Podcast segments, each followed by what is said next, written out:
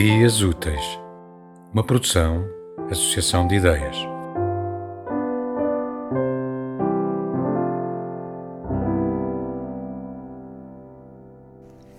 A leitora abre o espaço num sopro subtil.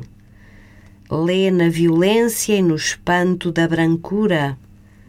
Principia apaixonada de surpresa em surpresa ilumina e inunda e dissemina de arco em arco.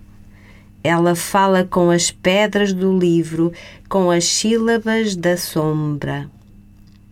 Ela adere à matéria porosa, à madeira do vento, desce pelos bosques como uma menina descalça. Aproxima-se das praias onde o corpo se eleva em chama de água na imaculada superfície ou na espessura latejante, despe-se das formas, branca no ar. É um turvelinho harmonioso, um pássaro suspenso. A terra ergue-se inteira na seda obscura de palavras verticais. A água move-se até ao seu princípio puro. O poema é um arbusto que não cessa de tremer.